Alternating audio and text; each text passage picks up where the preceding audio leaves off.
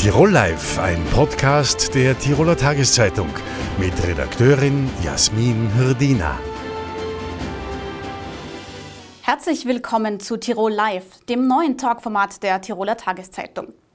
Trägt die ökosoziale Steuerreform ihren Namen zurecht? Antworten darauf bekommen wir heute aus Wien. Von dort ist uns Hermann Veratschnik zugeschaltet, grüner Verkehrssprecher und Nationalrat. Schön, dass Sie sich Zeit nehmen. Herr Veratschnik, als erstes müssen wir natürlich über die aktuellen Geschehnisse in Wien sprechen. Es gibt Hausdurchsuchungen bei der ÖVP. Wie bewerten Sie diese Situation? Hängt die Regierung bereits am seidenen Faden? Ja, es ist natürlich eine sehr ernsthafte Situation, in der wir uns jetzt befinden in Wien nach Bekanntwerden der Erhebungen der Wirtschafts- und Korruptionsstaatsanwaltschaft. Und äh, es gilt jetzt, Gespräche zu führen äh, mit den Parteien. Es ist auch geplant, äh, ein Gespräch mit dem Bundespräsidenten. Auf jeden Fall, äh, wer mich kennt, weiß, dass der Dialog mit allen Parteien für mich wesentlich ist. Und äh, jetzt wird man schauen, äh, was diese Gespräche heute und morgen ergeben. Äh, eines, glaube ich, ist klar. Wir sind bis jetzt und werden auch zukünftig der Garant sein, dass aufgeklärt wird, das aufgedeckt wird und äh, dass wir eine Stabilität in der Regierung gewährleisten und das Regierungsübereinkommen auf jeden Fall weiter bearbeiten. Das heißt, eine grüne Zusammenarbeit mit der ÖVP ist auch unter diesen Umständen für Sie noch tragbar? Ja, das werden wir jetzt mit allen Parteien besprechen müssen. Und äh, ähm, gefordert ist auf jeden Fall die ÖVP hier aufzuklären und aufzudecken. Jetzt geht es einmal um ein Bündel, 104 Seiten Erhebungen, äh, die einiges in sich haben, äh, die ein klar und deutliches Bild zeigen. Das gilt es jetzt zu prüfen. Äh, da gilt jetzt die Justiz die Justiz braucht aber jetzt einfach die Freiheit und äh, die Unterstützung, ja auch dementsprechend ermitteln zu können. Und äh, nach den Gesprächen ist es ja auch noch so, dass nächstes, nächste Woche eine Sondersitzung geplant ist, die aller Wahrscheinlichkeit am Montag oder am Dienstag stattfinden wird. Sollte es aber zu einem Bruch der Regierung kommen, was würde das denn dann auch für die nun angesprochene ökosoziale Steuerreform bedeuten? Wäre diese dann vom Tisch und die Arbeit verloren? Die Arbeit äh, ist nicht verloren. Wir haben, glaube ich, wesentliche Leuchttürme äh, bereits schon in der Pipeline, wenn man das so sagen will. Und äh, ich gehe davon aus, dass der Wille vorhanden ist, weiter am Regierungsübereinkommen zu arbeiten. Die Bedingungen müssen allerdings geklärt werden. Derzeit ist der Bundeskanzler aus meiner Sicht schwer angeschlagen. Ähm, die Handlungsfähigkeit ist in Frage zu stellen und dementsprechend müssen auch die Gespräche mit den Parteien, mit allen Parteien geführt werden. Ich hoffe natürlich, dass die vor allem grünen Projekte aus dem Regierungsübereinkommen weiter bearbeitet werden können. Ökosoziale Steuerreform ist ein Thema. Das Klimaticket ist bereits, äh, sage mal, in, in der Erledigung und darüber freuen wir uns. Es gibt aber noch zahlreiche andere Themen, die es braucht in Österreich. Eine wichtige Tragsäule der ökosozialen Steuerreform ist die CO2-Steuer. An dieser reißt die Kritik einfach nicht ab. Zankapfel ist vor allem auch der Klimabonus. In Wien, wo es die meisten Öffi-Nutzer, also quasi die klimafreundlichste, das klimafreundlichste Mobilitätsverhalten gibt, gibt es für die Menschen am wenigsten Geld ab da wird doch der Begriff Klimabonus ad absurdum geführt, oder? Ja, der Klimabonus sollte auf jeden Fall eine Entlastung sein äh, für alle Österreicherinnen. Ich glaube, das ist ganz ein wichtiger, äh, eine wichtige Entscheidung, dass wir nämlich das Vertrauen der Bevölkerung brauchen und auch die Zuversicht brauchen und auch die Sorge der Bevölkerung nehmen wollen, dass äh, mit der CO2-Bepreisung grundsätzlich automatisch alles teurer wird. Ich glaube, da braucht es einen Ausgleich und der Klimabonus sollte diesen Ausgleich gewährleisten. Und da war es für uns auch ganz wichtig, deshalb auch nicht über Finanz Online oder über andere Möglichkeiten, dass alle Menschen diesen Klimabonus bekommen. Äh, Mindestsicherungsbezieher, Arbeitslose, äh, Kinder die Hälfte bis zum 18. Lebensjahr. Äh, und das sollte ein Anreiz sein, dass das Geld, was was da ausgeschüttet wird, äh, zu einem großen Anteil auch bei den Haushalten bleibt. Ähm, ich glaube, die CO2-Bepreisung ist einfach Ausdruck dafür, dass in Zukunft das einen Preis bekommt, was die Zukunft auch gefährdet. Und das ist, glaube ich, der Sinn und Zweck und der Einstieg. Gerade einen Satz vielleicht, seit, seit 30 Jahren kämpft man, vor allem auch in Österreich, viele NGOs um eine CO2-Bepreisung und um Kostenwahrheit. Viele Staaten haben uns das bereits schon vorgelegt, Finnland, Dänemark, äh, Schweiz und andere. Ich glaube, dass das jetzt ein wichtiger Schritt ist in der Transformation in Österreich, äh, dass man da ins Tun kommt mit einem Einstiegspreis von 30 Euro. Seit 30 Jahren spricht man darüber, weil sich jetzt auch gerade die Situation der Familien angesprochen haben. Gerade beim Thema Heizen ist es so, dass die Betroffenen ja kein Mitspracherecht haben, ähnlich wie bei der Mobilität wie in Häusern, gerade bei Mietverhältnissen, wie in den Häusern geheizt wird. Die Kosten abgewälzt werden letztendlich dann aber auf die Mieter. Also wie sozial und grün ist denn diese Reform dann? Der Klimabonus ist gerade ein, ein Ausdruck, dass wir sozial gerecht handeln. Ähm, wenn man sich anschaut, um, um wie viel wird Treibstoff äh, verteuert sich durch die CO2-Bepreisung und wie schaut es bei, ähm, bei Gas und Erdöl aus, da muss man auch dazu sagen, dass mit 100 Euro, äh, wenn jemand die Möglichkeiten nicht hat, äh, rasch umzustellen, äh, eigentlich fast alles abgedeckt ist. Ähm, nämlich äh, die Spritkosten, wo wir davon ausgehen, sieben bis acht äh, Cent ähm, pro Liter. Und dann kommen noch dazu natürlich die Energiepreise.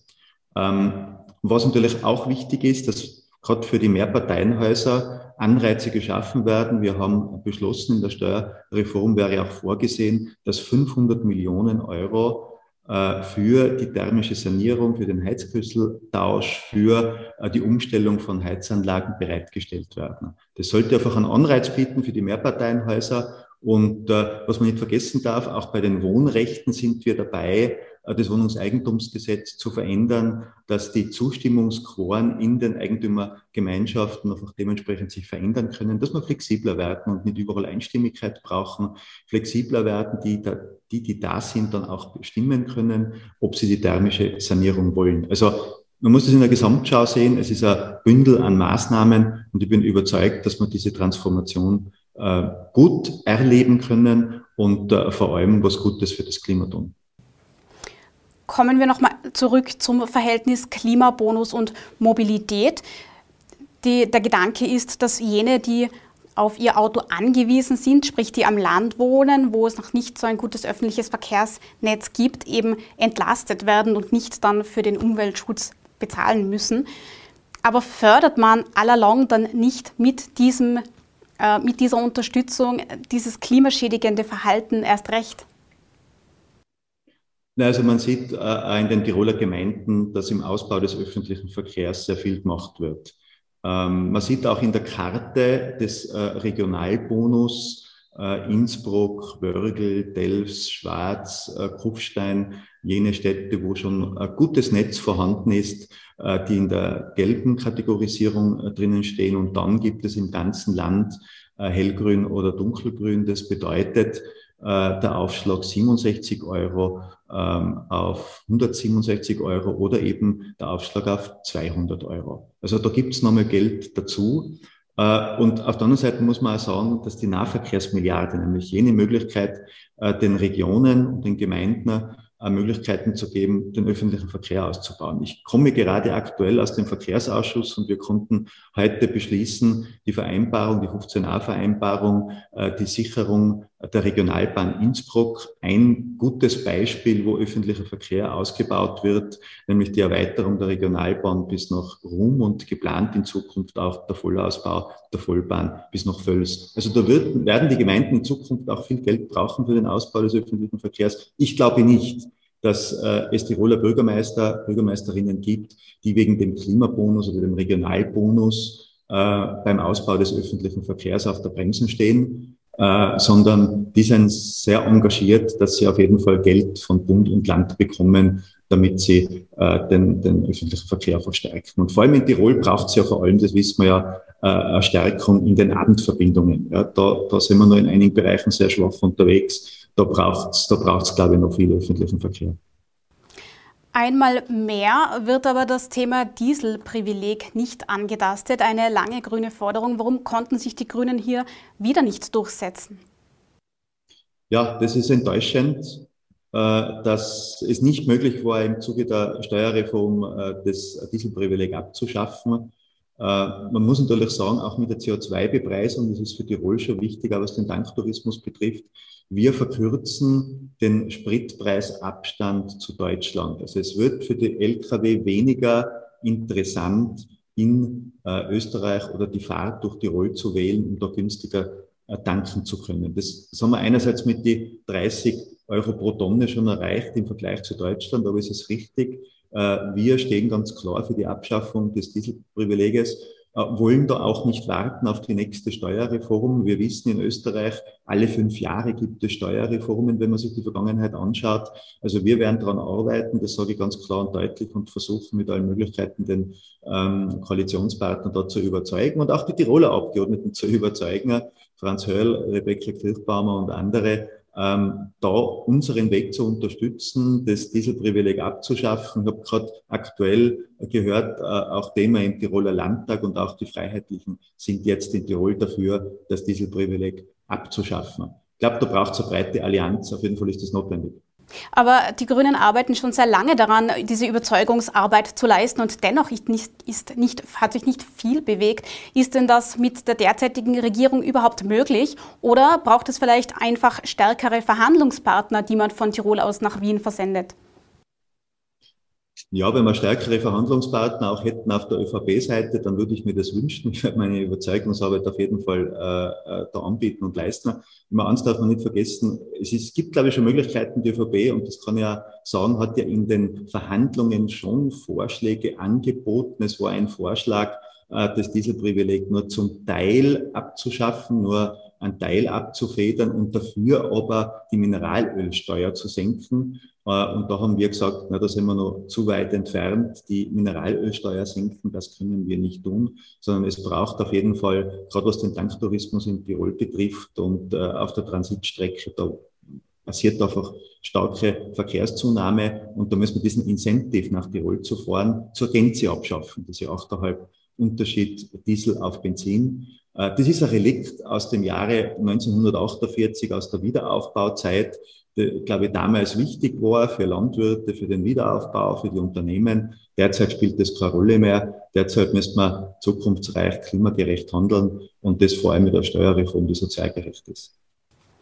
Wie sinnvoll ist denn die CO2-Steuer generell? Der ÖMTC hat eine Studie in Auftrag gegeben, die wurde bereits letztes Jahr präsentiert und da wird errechnet, dass der Preis von 30 Euro pro Tonne, der wird ja bis 2025 auf 55 Euro steigen, aber dennoch wird das nicht reichen, um die EU-Klimaziele im Verkehrssektor ähm, zu erreichen. Also wie sinnvoll ist denn das Ganze dann überhaupt? Ja, es gibt unterschiedliche Expertisen, was den Lenkungseffekt betrifft. Äh, wir sind natürlich auch mit einer höheren äh, Bepreisung hineingegangen in die Verhandlungen. Man spricht, das müsste ungefähr 100 bis 150 Euro in dem Bereich, äh, hätte man einen stärkeren Lenkungseffekt. Immer für Österreich ist es trotzdem historisch, dass man da jetzt einsteigen mit einem, mit einem Preis und unabhängig wie hoch dieser Preis ist, hat es, glaube ich, eine wesentliche Wirkung und da sehe ich schon einen Lenkungseffekt, dass sich die Haushalte, dass sich die Unternehmer ähm, bei zukünftigen Investitionsentscheidungen schon überlegen, gehe nur in Richtung fossil oder versuche ich äh, die Chancen zu ergreifen, erneuerbare Energien einzusetzen, verstärkt zu sanieren, äh, verstärkt Elektromobilität, äh, Fuhrparke umzustellen. Ich glaube, in der, in der Investitionsentscheidung werden sich viele überlegen, ja, das wird ja in Zukunft teurer, dieser Preis wird anziehen und das bewegt, glaube ich, schon, sehr viel. Das sehen wir auch aus anderen Staaten, äh, dass, dass, dass dahingehend wir den Klimazielen näher kommen. Wir haben ja ein Riesenproblem, dass wir gerade im Mobilitätsbereich einfach schwer hinten nachhinken. Seit den 90er Jahren äh, hat sich äh, der Treibhausausstoß und CO2-Ausstoß äh, da um 75 Prozent haben wir da dazugelegt. Äh, und das spüren wir natürlich auch in Tirol mit der Menge an, an Transit-LKWs. Also ich glaube auf jeden Fall, diese Transformation mit dem Einstieg, das macht was aus. Natürlich hätten wir vorgehabt, mit einer höheren, mit einer höheren Bepreisung einzusteigen und natürlich auch bewusst dann äh, mit einer höheren Bepreisung oder mit, einer, mit einem höheren Ausgleich auch den Haushalten, vor allem den Pendlerinnen, die jetzt noch aufs Auto auch angewiesen sind, auch zu helfen. Ich glaube, das ist ganz wichtig. Es braucht da eine breite Akzeptanz. Der Start ist ja nun gelungen. Wir schauen es uns an. Herr Veratschnik, schönen Dank, dass Sie sich Zeit genommen haben. Alles Liebe nach Wien. Dankeschön für das Interview. Liebe Grüße aus Wien. Ich freue mich wieder nach Tirol zurückzufahren mit dem Recep. Sportlich wird es heute bei Tirol Live. Wir tauchen ein in die Welt des Fußball. Dort ist er zu Hause, Roland Kirchler. Der Tiroler ist ehemaliger Nationalteamspieler und Leiter der Tiroler Fußballakademie. Schön, dass Sie da sind. Hallo, grüß euch. Herr Kirchler, der FC Wacker ist aktuell wieder auf Trainersuche. Nach den letzten Ergebnissen muss Daniel Birovka, wie es aussieht, nun den Sessel räumen. Sie waren auch einmal Wacker-Trainer und in einer ähnlichen Situation. Wie beurteilen Sie diese Entscheidung?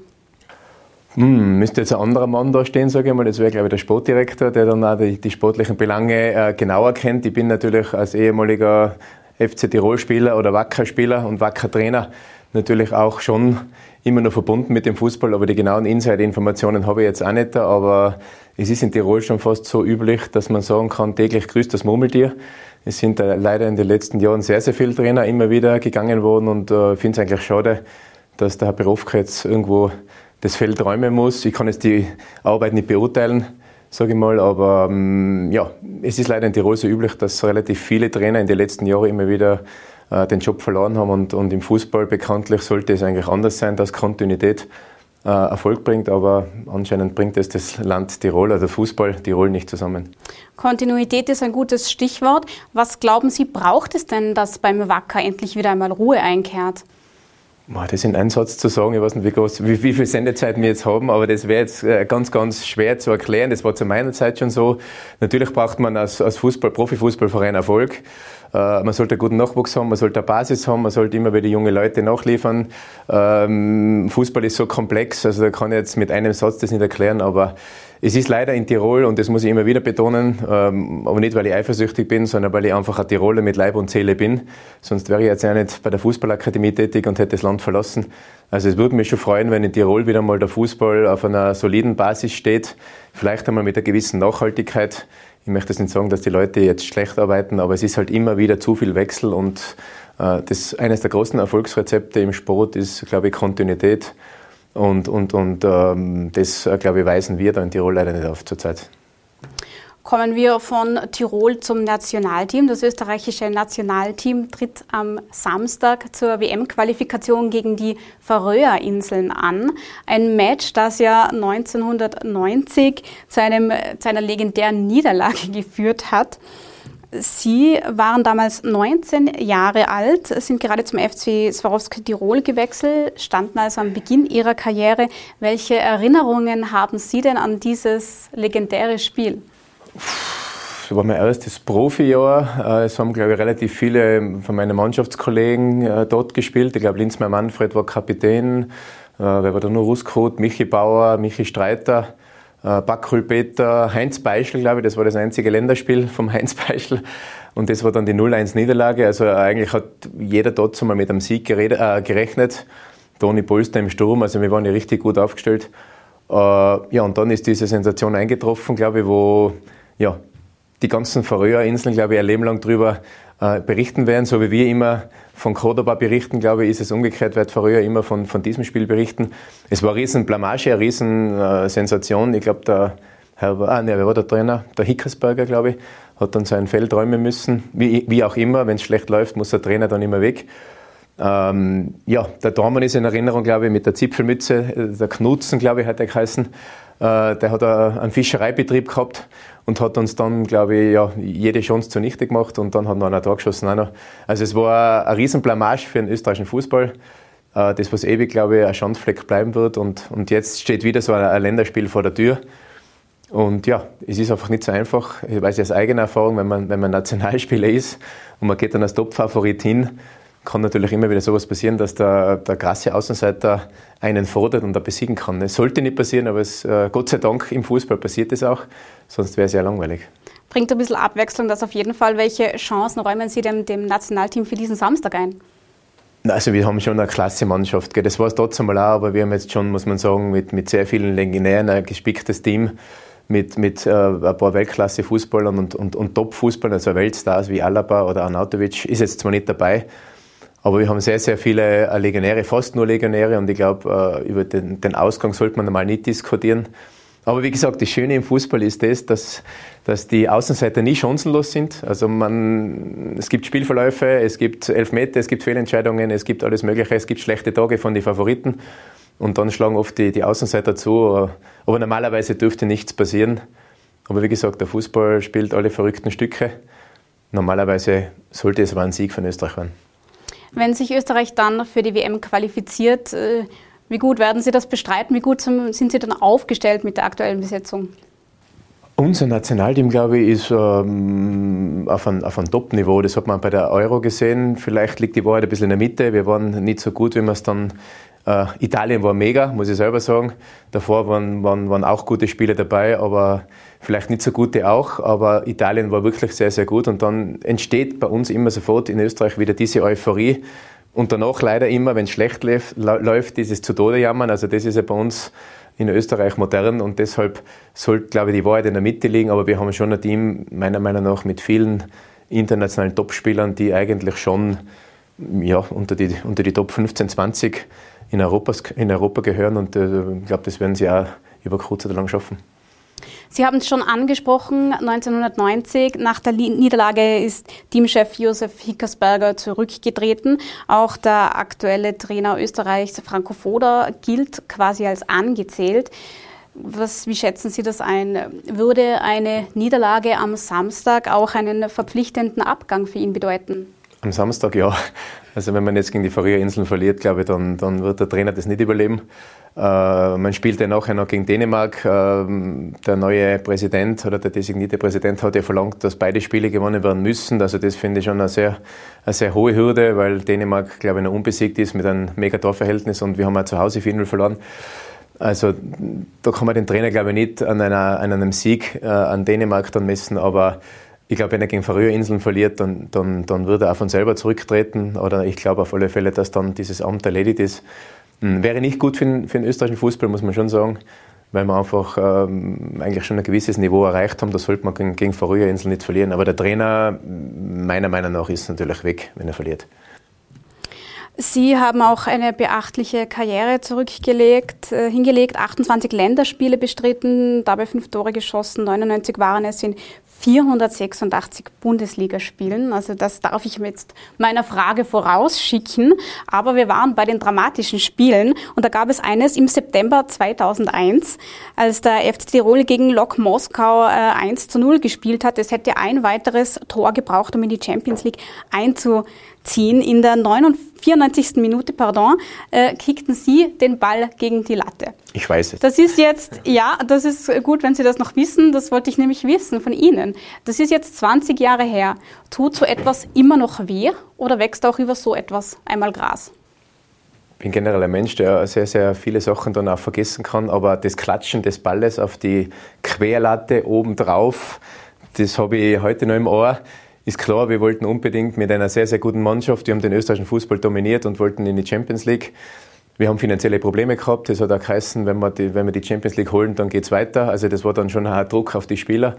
Unabhängig davon, wenn man im Spielfeld ist, denkt man sowas nicht und, und will einfach das Beste für die Mannschaft. Und man gibt sein Bestes, das man äh, 20 Jahre lang erlernt hat im Fußball. Und ähm, das habe ich auch gemacht. Und meine Chance war ja nicht einmal die größte. Also der, der Tormann, der Nick Matulin, hatte vorher von, von Gilewitz und Glieder und Konsorten von meinen Kollegen alle möglichen und unmöglichen Bälle gehalten. Also mein Schuss war ja keine Chance, das war einfach ein, nicht einmal ein schlechter Schuss. Aber er ist halt um so viel zu hoch gewesen. Und wenn er, sage mal, so viel niedergegangen wäre, wäre er von der Stange abgerutscht. Äh, oder von der Latte abgerutscht, sagen wir so. Und das ist halt im Fußball nicht so. Gell. Ähm, ich habe damit schon umgehen können. Natürlich war die Enttäuschung im ersten Moment riesengroß. Äh, im, ganz im Nachhinein gesehen, muss ich sagen, bin ich fast sogar froh, dass er nicht reingegangen ist, weil wir dann alle auf, auf diese Situation anreden. Wäre der Ball reingegangen, hätten wir vielleicht. Hätten Sie gegen äh, Real Madrid äh, genau, oder AS Roma spielen müssen? Genau, und dann hätten wir vielleicht ein, ein besseres Spiel gemacht und dann wäre mein Stangenschuss dann in, in Vergessenheit, oder Lattenschuss in Vergessenheit geraten. Also, sarkastisch gesagt, und ich gesagt, bin ich sogar froh, dass, der noch, dass er auf die Stange, auf die Latte und raus ist. Weil ich werde jetzt ein ganzes Leben lang darauf angeredet ja, lebende und, bin Legende. Immer, und, bin immer wieder, und bin immer wieder in der Presse, das ist schön. Wunderbare lebende Legende. Wir wollen aber nicht so lange in der Vergangenheit verharren, sondern auch in die Zukunft blicken. Sie sind ja Leiter der Tiroler äh, Fußballakademie. Das sind alles Nachwuchsspieler ab 14 Jahren. Nun sagt man dieser Generation ja nach, die wären besonders bewegungsfaul und eigentlich interessieren sich nur für Internet und ihre sozialen Medien. Merken Sie das auch im Trainingsalltag? Schlägt sich das nieder? Kinder sind beweglich, Kinder geben immer Gas, also die wollen auch immer Fußball spielen und haben eine Freude am Spiel, also man merkt das beim Spiel selber nicht, aber die Pandemie plus die Digitalisierung mit Handy und Computer und zu Hause sitzen, ich glaube die Pandemie hat uns dann eher äh, einen Strich durch die Rechnung gemacht, äh, hat man das in diesem Jahr bei der neuen U15, die zu uns gekommen sind, die haben ja ja nicht Fußball gespielt oder nicht dürfen, hat man es extrem gemerkt, also die Pandemie war extrem. Die neue Generation, Digitalisierung, Handy, Computer ist extrem, weil man kann das einfach nicht abstellen. Man kann also den Kindern sagen, bitte legt die Handys weg, aber es ist fast unmöglich. Also sobald man mit dem Training aufhören, wird das Handy angeschaut, wird rausgegangen, im Auto wird Handy gespielt. Ist das auch eine Frage der Disziplin? Wir weisen die Kinder natürlich darauf hin, dass das nicht gut ist, aber wir sind keine Erziehungsberechtigten, das ist logisch. Die Eltern, ich glaube, jeder hat dann Kinder zu Hause oft, der weiß, wie oft man schimpft und sagt, legt das Handy weg, aber es ist fast, fast nicht, nicht mehr machbar. Also die, die neue Generation, aber auch die ältere Generation, die mit dem nicht so viel anfangen können, haben natürlich ein Problem damit. Ich bin jetzt bei kein Facebook und kein Twitter oder Internet. Das ist für mich dann eher, das vermeide ich bewusst, aber man kommt nicht aus. Also die Jungen ja, sind mit dem aufgewachsen und wir werden das nicht vermeiden können. Man soll es ein bisschen in den Griff kriegen, man soll es ab und zu verbieten und natürlich auch die Bewegung und der Sport, weil am, am Platz dürfen sie es natürlich nicht mithaben, gell, da bewegen sie sich dann, ist auch gut. Und äh, deshalb sollten alle jungen Menschen schon Sport betreiben.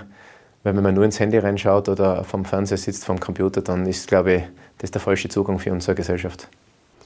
Auch Ihr Sohn spielt Fußball, kickt in der Akademie. Wenn Sie so auf Ihre eigene Laufbahn zurückblicken, welchen Rat würden Sie ihm und auch seinen jungen Teamkollegen dann gerne mitgeben? Ich gebe alle Ratschläge auf der Akademie, aber einer der wenigen, was sie nicht befolgt, ist mein Sohn. Äh, ich glaube, jeder, was Papa ist, weiß und man, man, man, wenn jetzt ein Papa Lehrer ist von jemandem, äh, dann ist es immer, glaube ich, so, dass der eigene Papa, entweder wird man, wird man seinen Sohn strenger behandeln, wenn man ihn ein bisschen besser behandelt oder gleich, dann ist man ja meistens äh, in der Bevorzugungsrolle. Also mein Papa war Trainer, ich habe dann immer darunter gelitten, weil ich immer strenger behandelt worden bin. Ich versuche meinen Sohn neutral zu behandeln, aber die Ratschläge nehmen dann eher andere an. Nochmal, ich sage immer, unsere Kinder, inklusive meinem Sohn, die sollen Spaß am Fußball haben. Wir wollen da draußen vermitteln, dass die Trainer Spaß haben, dass wir natürlich ihnen auch was beibringen wollen. Aber das erste Motto ist wirklich, wenn sie bei der Tür reingehen, dann sollen sie das Gefühl haben, dass da drinnen, wir sind jetzt mittlerweile 10, 15 Trainer, dass da jeder einen Spaß dabei hat und einen Platz draußen auch. Und das geht dann auf die Jungs über. Also unabhängig davon, so viele Profis oder so viele Profisportler äh, kommen dann auch wieder nicht raus aus dem Ganzen. Aber immer, immer mehr und der Output wird besser, aber der Spaß sollte auch am Vordergrund stehen, das ist schon wichtig. Hört der Spaß dann bei der Profiliga auf? Ja, genau. Bei Profiliga hört sich dann der Spaß auf und das ähm, versucht man unseren Jungs immer beizubringen. Wenn die, unsere Spieler mit 18 Jahren aus der Akademie ausscheiden, dann glauben sie schon, wie weit sie sind. Wir sagen zwar immer, es ist nicht so, weil eben beim Profifußball sich dann der Spaß aufhört und das geht dann eher im Beruf. Und das ist nicht immer nur schön, wenn man dann drei, viermal oder dreimal am Tag trainieren muss und das vielleicht über, über das ganze Jahr hindurch. Bei Schlechtwetter genauso, bei Wind und Regen und überall. Also es ist, und auch bei Niederlagen, also wenn man zum Beispiel gegen Färöerinseln verliert und ausgepfiffen wird oder was. Also Profisport, da hört sich dann der Spaß auf, ja. Aber das kapiert der Jugendliche dann in dem Sinn, der was bei uns aus der Akademie rausfällt, noch nicht so. Das muss er selber miterleben. Also das kann man ihm auch gar nicht vorher beibringen und ihn vorbereiten. Man kann es sagen, aber das Gesagte muss man erleben und das ist dann einfach viel, viel wichtiger. Wir, wir stimmen unsere Jungs schon darauf ein. Wir haben ja ein paar Spieler draußen oder ein paar Trainer draußen, die ja auch schon, so wie der Spielmann Andi, der Grumser Thomas jetzt, äh, auch Nationalspieler waren oder Bundesliga-Trainer. Also die wissen alle, von was sie reden, aber die Jungs glauben das einen nicht und dann zwei Jahre später, wenn sie ausgeschieden sind aus der Akademie, sagen sie dann, Trainer, jetzt wissen wir, was du gemeint hast, wir haben es miterlebt, es ist wirklich Haut aber sie kommen zurück, das ist doch auch was Schönes. Das ist das Schöne, was wir vorher gesagt haben, wenn man mit Spaß bei der Sache war, dann kommen sie auch wieder zurück und trinken bei uns einmal einen Kaffee oder sogar mal ein kleines Bier auf der Akademie, wenn sie schon dürfen, wenn sie schon 18 sind. Das klingt doch schon auch nach Spaß. Das ist Spaß. Herr Kirchler, ich danke Ihnen fürs Kommen ins Studio. Alles Gute weiterhin mit danke. den Nachwuchsspielern. Danke, danke. Die Verunsicherung bezüglich der Corona-Impfung ist bei einem Teil der Bevölkerung noch groß.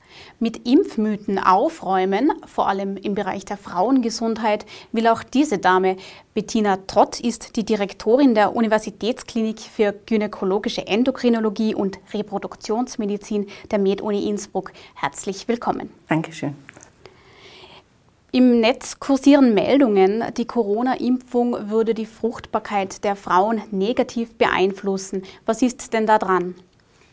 die kamen eigentlich relativ früh auf, diese Impfmythen, wie man ja auch dazu sagen, oder auch diese Ängste aus der Vorstellung heraus, dass Teile von der Virushülle, die ja auch in den Impfstoffen enthalten sind, einem Protein, also einem Eiweiß im Mutterkuchen in der Plazenta ähneln. Und dann war die Idee, wenn wir gegen den Virus Antikörper bilden, dann schaden wir unter Umständen dem Mutterkuchen der Bildung von der Plazenta. Man weiß aber, dass Schnupfenviren oder Darmviren eine viel höhere Ähnlichkeit haben. Und beim Schnupfen oder auch bei Durchfall machen wir uns ja keine Sorgen, ob wir jetzt unfruchtbar werden, sodass wir da eigentlich ganz gut mit diesem Mythos aufräumen konnten. Das heißt, Sie würden Patientinnen mit Kinderwunsch die Impfung nahelegen? Unbedingt, dass man sich vor Beginn des Kinderwunsches, also bevor man anfängt, den umzusetzen, impfen lässt. Und zwar beide. Ähm, woher kommen denn solche Mythen? Und vor allem, Sie haben es ja gesagt, die Wissenschaft versucht ja schon länger, das aufzuklären. Warum halten die sich denn so lange im Netz?